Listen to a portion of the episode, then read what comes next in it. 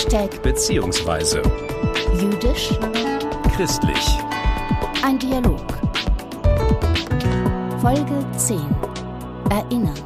Beziehungsweise Sachor. Erinnern für die Zukunft ist heute unsere Überschrift und ich freue mich sehr, Rabbiner Scholt-Baller begrüßen zu dürfen. Wir gehen heute über Erinnern für die Zukunft und Erinnern überhaupt miteinander ins Gespräch und ich freue mich riesig, dass Sie da sind und dieses Gespräch jetzt möglich ist. Vielen herzlichen Dank für die Einladung. Ich habe einiges über Sie gelesen, aber meine Erfahrung ist es am besten, Sie stellen sich selber vor mit den Dingen, die Ihnen jetzt besonders wichtig in der Vorstellung sind. Ich bin sehr neugierig und gespannt, lieber Herr Baller. Herzlich willkommen. Mein Name ist Jolt Baller, ich komme ursprünglich aus Ungarn. Seit 19 Jahren bin ich in Deutschland. Ich kam als Schüler im Lauder-Jüdischen Lehrhaus damals. Später, das war der Basis für die wieder eröffnete Rabbiner-Seminar zu Berlin. Die Institution, die von äh, Rabbiner Israel Hildesheim in Berlin gegründet wurde, von der Adas Israel Gemeinde damals und bei der Pogromnacht 1938 geschlossen wurde. Ich hatte die unglaubliche Ehre und Privileg, äh, einer der ersten zwei Absolventen des äh, Rabbinerseminars zu Berlin sein. Und äh, ich war auch in diesem Sinn einer von den ersten zwei orthodoxen Rabbiner, die nach dem Shoah ihre orthodoxen Rabbinerausbildung hier in Deutschland bekommen haben. Das war eine große Ehre. Seit 2009 diene ich die Gemeinde in Leipzig, ein Jahr zwischen 2009 und 2010 als Besucherrabbiner. Äh, seit 2010 wohne ich auch in Leipzig äh, und bin Gemeinderabbiner und seit 2019 auch Landesrabbiner in Sachsen. Ich habe in die Gemeinde in Leipzig eingeheiratet. Meine wunderbare Frau ist hier in Leipzig aufgewachsen. Sie kam als meisten von den jüdischen Mitbürger aus der ehemaligen Sowjetunion, äh, als sie 13 Jahre alt war. Und in Leipzig äh, ist sie aufgewachsen. Und wir haben einander hier in Deutschland kennengelernt. Und seit 2008 sind wir verheiratet. Entschuldigung, seit 2007 sind wir verheiratet. Und seit 2010 sind wir zurück nach Leipzig umgezogen. Seit 2021 Juni, 21. bin ich auch äh, Militärbundesrabbiner. Das ist eine riesengroße Ehre wieder und ein riesengroßes Privileg, ähm, in so eine wichtige Rolle zu sein. Äh, Militärrabbinat war in Deutschland seit dem Ersten Weltkrieg nicht mehr. Auch damals war es nur in der Zeit von Krieg und Not. Äh, die Feldrabbiner, die damals dienten, sehr, sehr zahlreich mit die viele, viele jüdische Soldaten, die im Ersten Weltkrieg äh, gedient haben. Und seit existierte mehr äh, leider diese, diese Idee von Militärrabbinat nicht mehr. Äh, und jetzt wurde es wieder auf den Beinen gestellt und es ist für mich eine große Ehre, für so eine wichtige Organisation zu arbeiten wie die Bundeswehr in Deutschland. Und gleichzeitig, ich habe zurzeit offiziell zwei Teilzeitjobs. In der Wahrheit, ich habe zwei Vollzeitjobs. Aber das ist eine große Ehre. Also das bin ich. Vielen Dank. Also das ist eine große Ehre auch für mich, dass wir jetzt miteinander sprechen. Und äh, Sie sind in dieser Reihe der erste orthodoxe Rabbiner, dem ich ins Gespräch gehen darf. Und ähm, das ist eine sehr große Ehre. Da will ich einmal nachfragen, wie würden Sie das jetzt auch für unsere Hörerinnen und Hörer beschreiben? Was ist das Merkmal eines orthodoxen Rabbiners? Das ist natürlich äh, ein bisschen schwer zu definieren. Und zwar, es gibt ein interessantes historisches Prinzip.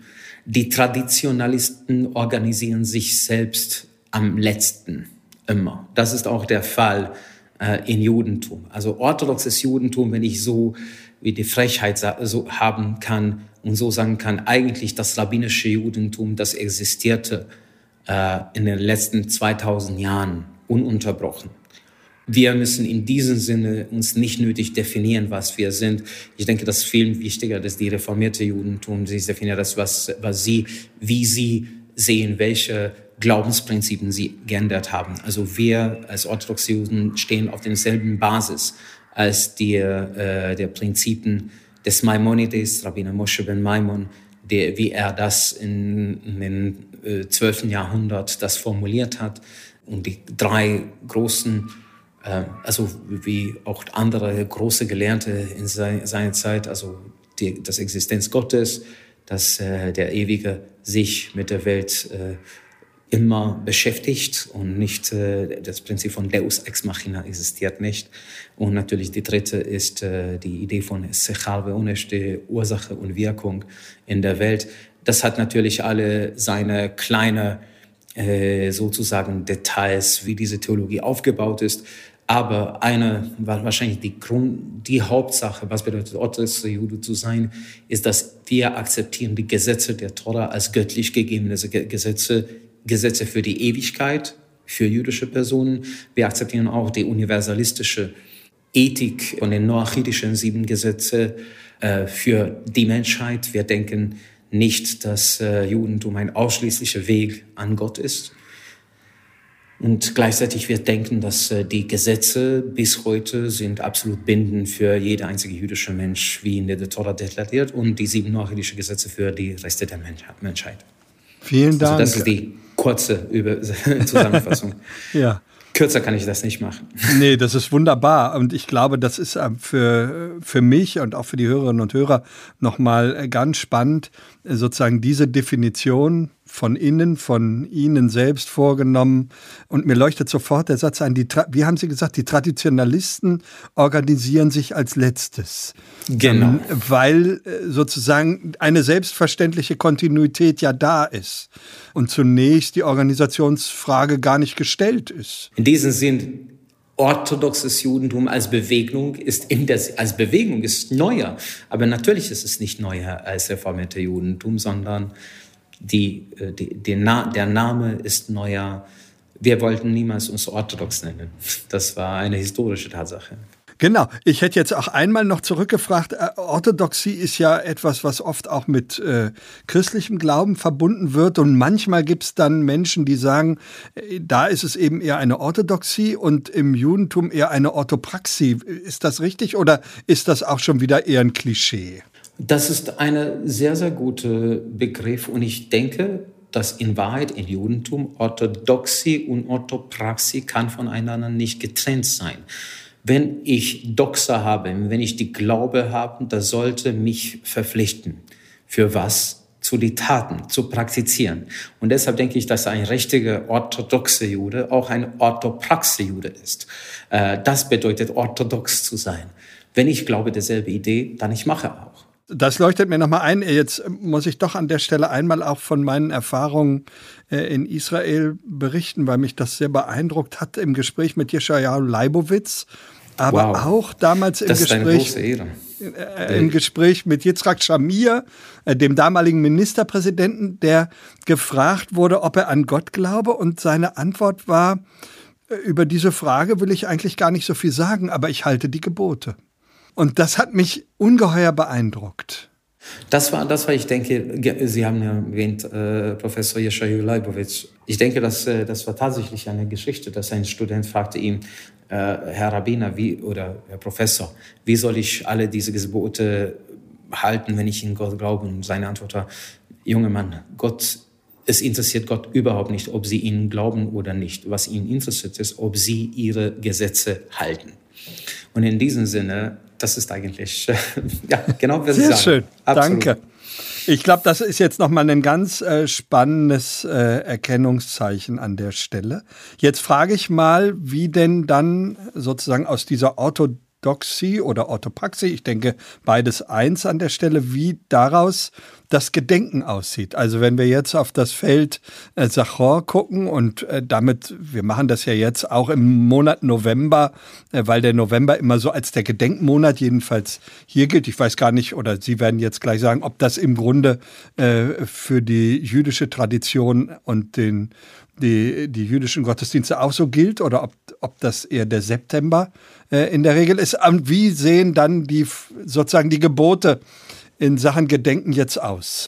Ich denke, dass äh, es ist immer sehr gut, wenn wir über Sachor erinnern sprechen. Und es ist eine merkwürdige Sache, dass Erinnerung kommt sehr oft mit einem Doppelausdruck. Erinnere, vergiss nicht. Was, warum wiederholt sich die Tora zweimal? Also zum Beispiel eine, eine, eine Stelle für das ist äh, in fünfte Buch Mose. Äh, das, äh, das ist natürlich sehr viel mit unserer Erinnerung auch in Deutschland zu tun, auf den Krieg gegen Amalek. Äh, die, der Amalekite, äh, die damals die, die Juden, als sie aus Ägypten rausgekommen sind, attackiert haben. Und der Tora befehlt, die Erinnerung zu, äh, des Volkes äh, und diese Ideologie zu vernichten. Es ist interessant, ich möchte hier vielleicht betonen, dass äh, ähm, obwohl in der Tora als äh, Amalek als ein Volk beschrieben ist, aber viele von den modernen Kommentaren auf, auf Englisch klingt das besser. It is not a nation, it's a notion. Es ist keine Nation, sondern eine Ideologie. Es ist keine Genealogie, es ist Ideologie, die wir vernichten müssen. Und, und dort steht das am Anfang äh, des Absatzes Zachor et asher asalech Amalek. Erinnere, was Amalek äh, gegen dir getan hat. Und dann äh, am Ende des Absatzes es steht äh, Timche et Secher Amalek, lösche die Erinnerung von Amalek, mitachat Hashamayim, von unter dem Himmel, lo tishkach, vergiss nicht. Jetzt, wenn ich erinnere, ich vergesse nicht. Was bedeutet erinnern und vergiss nicht? Ich muss nicht nur passiv erinnern, sondern ich muss etwas tun, die Erinnerung äh, jedes Jahr zurückrufen. In diesem Fall, die, die Rabbiner haben das als ein rabbinisches Gebot eingeführt. Also das, die Torah-Gebot ist einmal pro Jahr sicherlich zu erinnern. Die Rabbiner haben das festgestellt, dass diesen Absatz sagen wir immer bevor dem Feiertag von Purim, wo wir genau über diese Ideologie lernen, wo eine böse Minister der persischen Imperium äh, das jüdische Volk vernichten möchte. Und äh, dann braucht man natürlich die göttliche Intervention. Äh, und äh, laut der, der Bibel ist äh, dieser böse Minister Haman ist ein Agagit und die Agagiten waren Nachkommen von, von diesem Volk Amalek also gehörte zu dieser Notion, zu dieser Ideologie. Und deshalb haben die Rabbiner diese Feiertage und diese Erinnerung zusammengebunden. Aber die Idee ist, ich muss aktiv was tun, nicht zu vergessen. Ähm, und deshalb erinnern und nicht zu vergessen, passiv und aktiv. Wir brauchen weiter. Es ist nicht nur in den Gedenken. Es ist auch in etwas zu tun und zu äh, uns zu sicher, äh, versichern und, und äh, auch unsere Gesellschaft äh, sicherstellen, dass wir die Fehler der Vergangenheit nicht mehr machen. Also diese Erinnerungspraxis, sage ich jetzt mal, die Sie da äh, jetzt beschreiben, auch für die Feste dann. Also Purim ist ja jetzt äh, zur Sprache gekommen, aber ich denke, es gilt auch für die anderen Feste, dass sozusagen die Vergegenwärtigung der Erinnerung oder das Erinnern als Vergegenwärtigen immer wieder sozusagen die Aktion auch des Festzusammenhangs ist. Genau, und es, äh, es gibt eine kurze und lustige Zusammenfassung von allen jüdischen Feiertagen. Aha. Sie wollten uns vernichten, wir haben gewonnen, lasst uns essen. Aber die Idee ist genau, wie Sie das sagen. Die Feiertage sind da, uns zu erinnern. Was aber interessant ist, wir haben nicht nur die Feiertage, sondern der, der größte der Feiertagen, und das ist der Schabbat wo wir zwei Sachen erinnern. Wir erinnern die Welterschaffung und wir erinnern das Herauskommen aus Ägypten. Die zwei sind unglaublich wichtige Sachen in der jüdischen Theologie. Wir erinnern, dass diese Welt in den Händen Gottes ist. Es, wir erinnern, dass wir nicht in der Macht sind. Und wir erinnern durch den Auszug aus Ägypten, dass Gott sich in der Welt einmischt. Gott existiert nicht ohne der Welt. Er hat die Welt niemals äh, hintergelassen nach der Welterschaffung. Er ist da, er ist in unserem Leben. Und diese zwei Aspekte haben wir jeder Schabbat. Jetzt bei jeder einzigen Feiertag, die zwei Aspekte kommen immer fort. Wir sehen die Hände Gottes in, in, der, in der Geschichte und noch dazu, wir vergessen nicht, dass wir äh, das wiedererleben müssen. Ähm, wir müssen jedes Jahr wieder erleben, das Herauskommen aus Ägypten. Die, äh, die Haggadah, unser Text, was wir beim, beim jüdischen Osterfast Pessach äh, lesen, steht, jede einzige Person sollte an sich selbst so schauen, dass er selbst aus Ägypten rausgekommen ist. Nicht nur unsere Vorväter. Wir müssen äh, einmal pro Jahr in Laubhütten äh, leben, eine Woche lang, zu erinnern, wie wir in der Wüste nach dem Herauskommen aus Ägypten lebten. Wir zünden die Kerzen an jeder Chanukka zu erinnern, wie Gott durch Weltgeschichte äh, äh, und durch naturelle Reihenfolge von Eventen trotzdem das jüdische Volk von der hellenistischen Griechen be befreit hat äh, in, den zweiten Jahrhundert vor, äh, in der zweiten Jahrhundert vor unserer Zeitrechnung. Wir erinnern die persische Erlösung, das im Buch von Esther äh, Ampurim, wir haben das schon beschrieben. Und wir müssen das irgendwo, irgendwie immer jedes Jahr wieder zu Leben zu rufen, dass die Erinnerung ähm, so bleibt. Ich, äh, aber das gilt auch für die äh, Fasttagen und die Trauer. Es gibt eine Legende und ich bin überzeugt, dass diese Legende eine Legende ist. Wir haben keine historische Tatsache, aber trotzdem, die, diese Legende klingt so gut, dass es sollte wahr sein. Als Napoleon gegen äh, Russland marschierte, äh, neben dem Memelfluss, äh, erreichte wahrscheinlich die Stadt Kleipeda, wo im Sommerzeit sah, dass die Juden in der Synagogen äh, in den Synagogen sitzen auf dem Boden und sie klagen und sie weinen.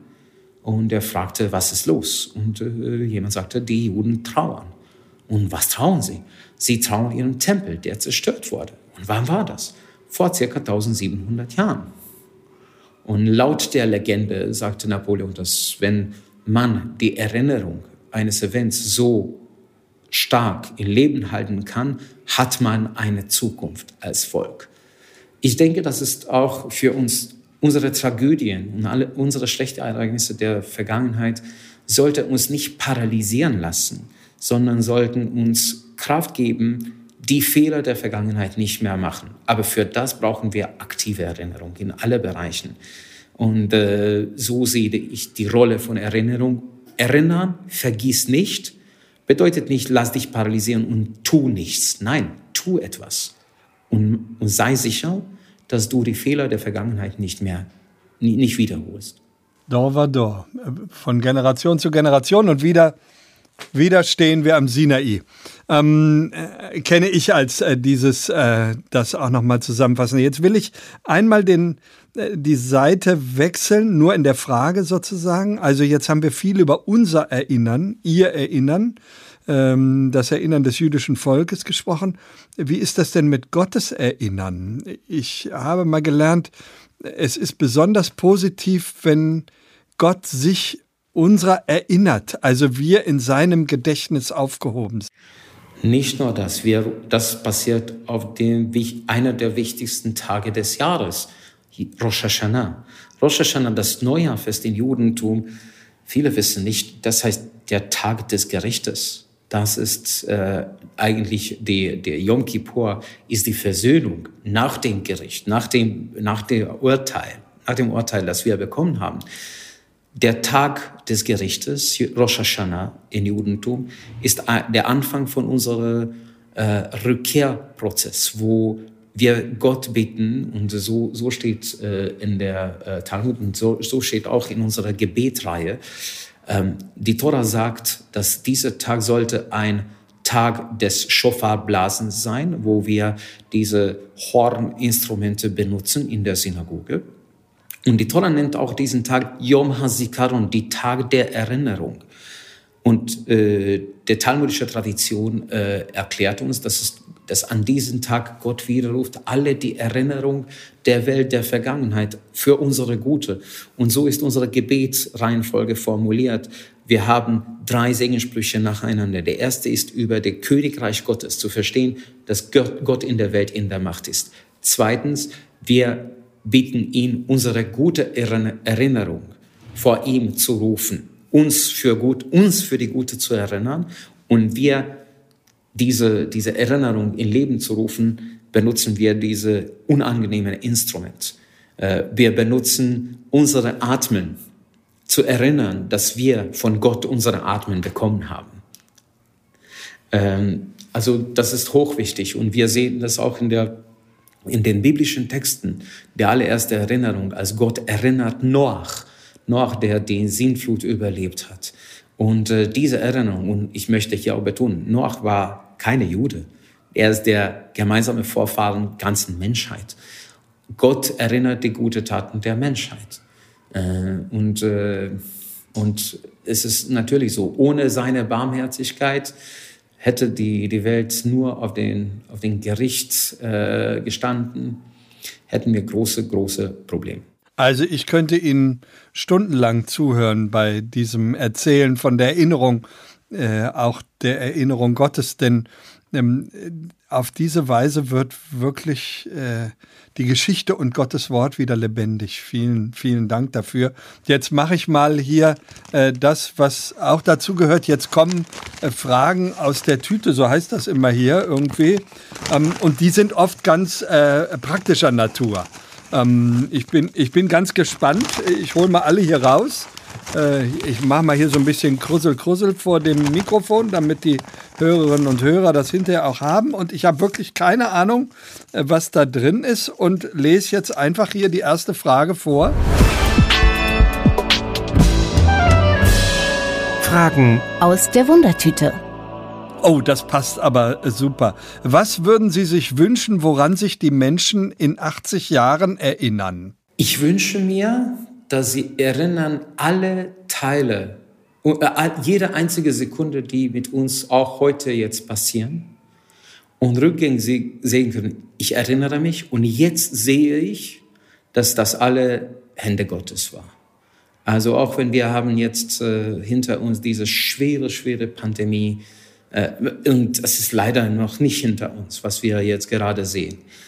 Mein Wunsch ist, dass sie in 80 Jahren zurücksehen konnten und sagen, Seht ihr, wie, wie wir uns damals geführt haben, aber jetzt verstehen wir, warum das alles passierte und wir, jetzt sehen wir, das war alles für unsere Gute, dass wir bessere Menschen sein, dass wir eine bessere Gesellschaft sein werden. Und jetzt sind wir dankbar. Also ich hoffe, dass, was wir in 80 Jahren erinnern werden, das Wort Danke an den Ewigen zu sagen. Ähm, jetzt kommt eine Frage in eine ganz andere Richtung hier. So ist das bei diesen Tütenfragen. Wie begegnen Sie Menschen, die Dinge sagen wie Schluss mit der Erinnerungskultur? Das ist eine sehr, sehr schwere Frage.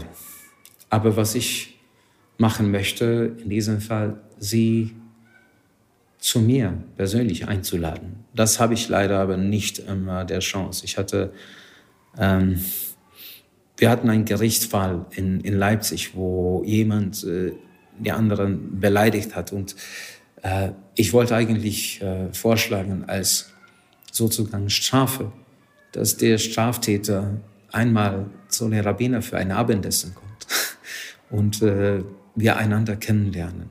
Die, der einzige Weg für Schluss mit Erinnerungskultur ist, in, miteinander ins Gespräch zu kommen, miteinander Augen, auf der Augenhöhe miteinander zu sprechen. Wenn äh, jemand mir sagt, ich habe genug von, von Erinnerung auf Judentum, schauen wir in die Augen. Sprechen wir miteinander. Seht ihr, wir gehen miteinander und liebevoll. Wir sind da. Wir arbeiten für dieselbe Sache. Wir sind beide für, für die Gute dieser Gesellschaft da. Das ist eine sehr großherzige Antwort, finde das ich, äh, lieber Rabbiner. Das ist sehr schwer. Ja. Ich ja. habe das auch gesagt, dass es schwer ist und ich kann, mhm. und sehr oft passiert das nicht immer, aber das wäre, das, das finde ich der einzige, die einzige mögliche Antwort. Alle andere kann man nichts erreichen. Nur die, nur die Sachen unterdrücken. Das ja. ist alles. Ja. ja.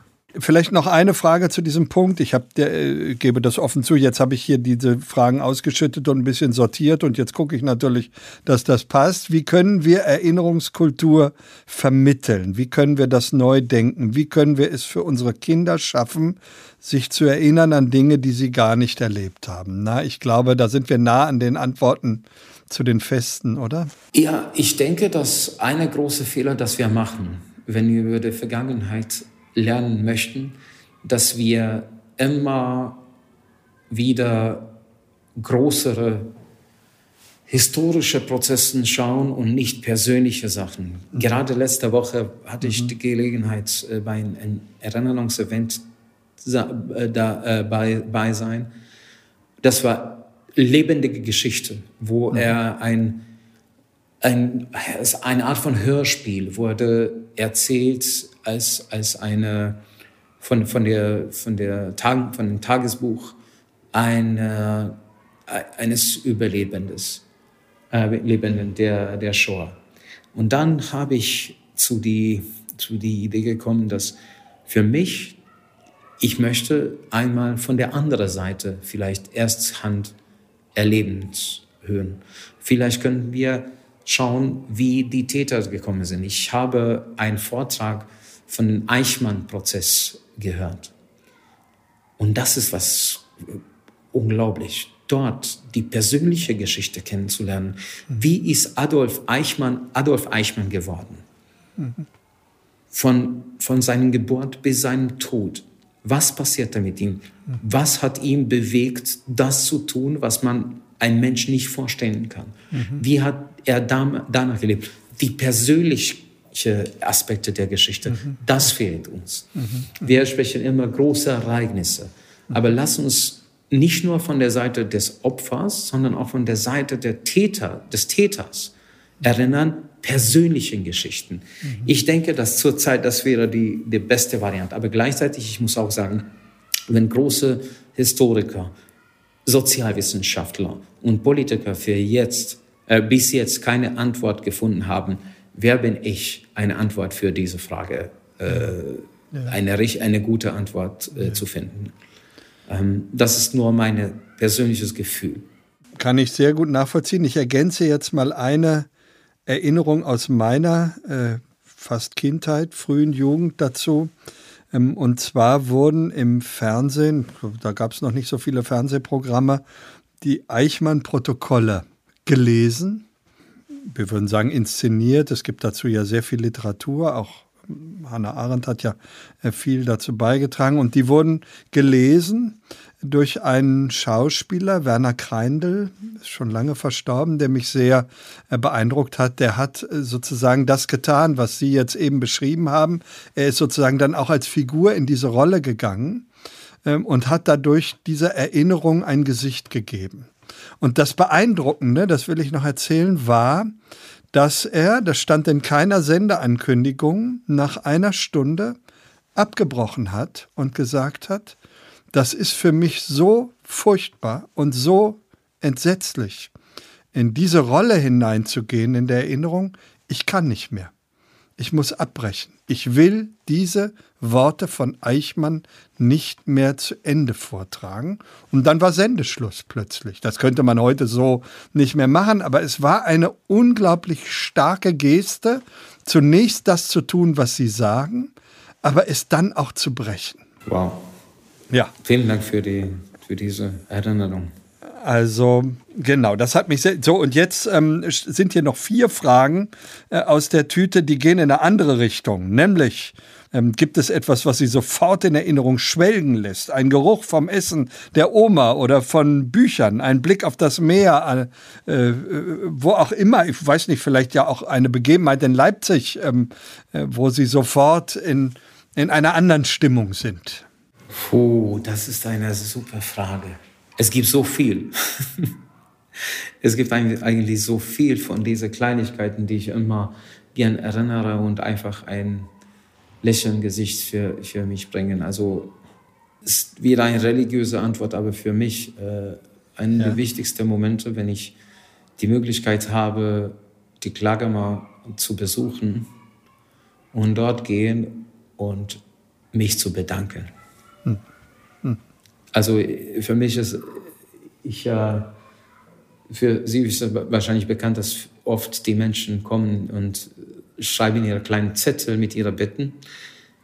In meiner Familie, ich habe das mit meinen Kindern auch, äh, meine Frau, es ist ja. einfach, wir gehen dort, ja. wir kommen nicht mit Zetteln und, und zu schreiben, wir gehen dort und sagen, danke, danke, dass wir wieder da sind, danke, dass mhm. alle fünf von uns, mhm. diese wundervolle Familie und, äh, und unsere Eltern noch äh, mit uns und mit alles, was wir bekommen haben, wieder da sein können. Das Wort Danke dort zu sagen, für mich ist es ein, eine berührende Sekunde, die, die ich ihm immer gern äh, zu Toll. Mein, to, Todabakotel, ja. Also genau. ähm, äh, damit ist die nächste Frage, die hier steht, fast schon beantwortet. Welche Erinnerungsorte sind Ihnen wichtig? Also Hakotel gehört dazu, ja. Ja, aber ich muss auch sagen, dass äh, ich als orthodoxer Jude, wissen Sie, was der erste Sache ist, wenn ich zu der Kotel komme? Na? Ich zerreiße ein Hemd. Ich zerreiße ein Hemd, das ich trage, den ja. ich trage als Erinnerung von Trauer. Wir erinnern auch den Tempel. Und, äh, mhm. und natürlich, ich denke, man kann alles debattieren und äh, es gibt immer Politik, die man sprechen darf. Aber trotzdem, ich denke, dass äh, wir sollten auch relativ stolz sein, dass nur in den letzten ähm, 54 Jahren war es möglich für alle Weltreligionen, ihre Religion in Jerusalem ja. mit voller Freiheit zu üben. Aber trotzdem Teil von unserer Religion ist, dass wir erinnern den Tempel und ich zerreiße mein Hemd äh, als Zeichen von Trauer. Mhm. Und danach komme ich und Danke sage. Also für, für mich diese beiden Aspekte sind sehr, sehr wichtig. Als Erinnerung der Vergangenheit für die gute und für die schlechte und diese Dankbarkeit als eine Motivation für die, für die Zukunft.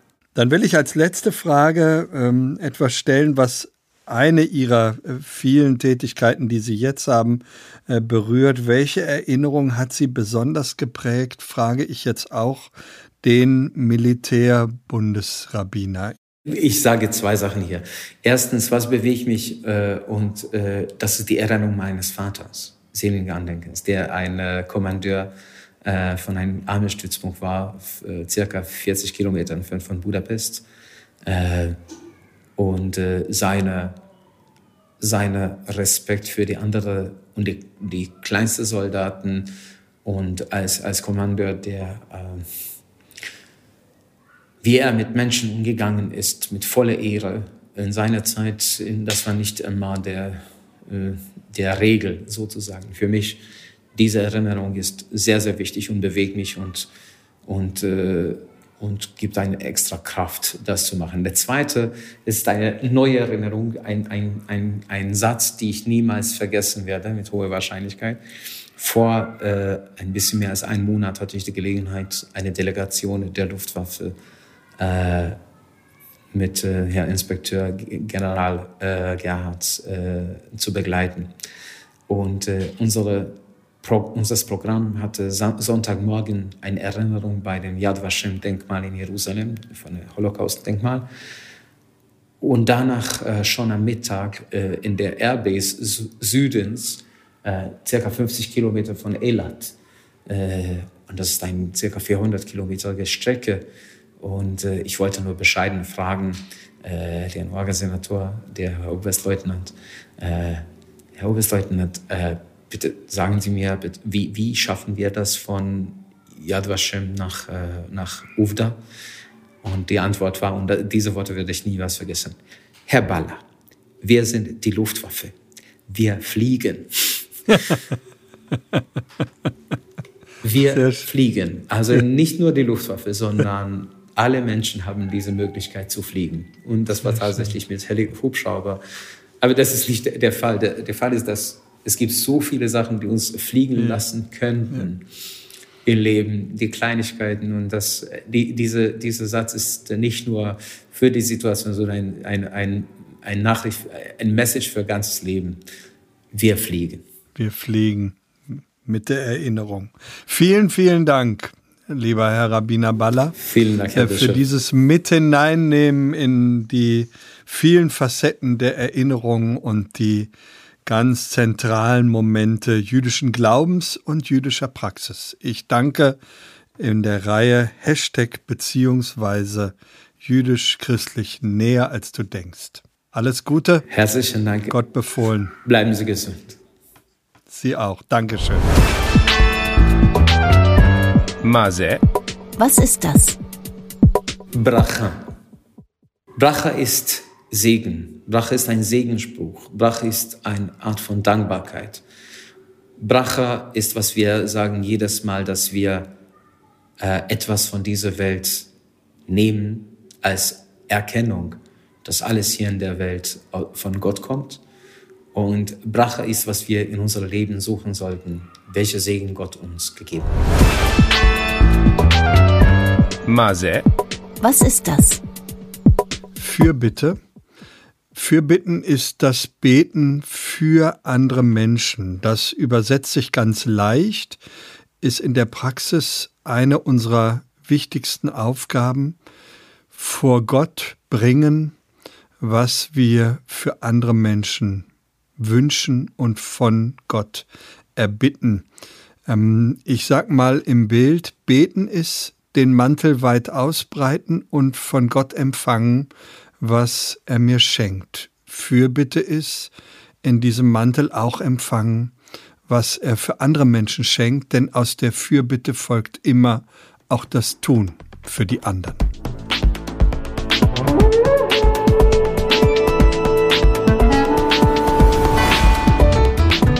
Hashtag beziehungsweise ist ein Podcast des Evangelischen Rundfunkdienstes Berlin.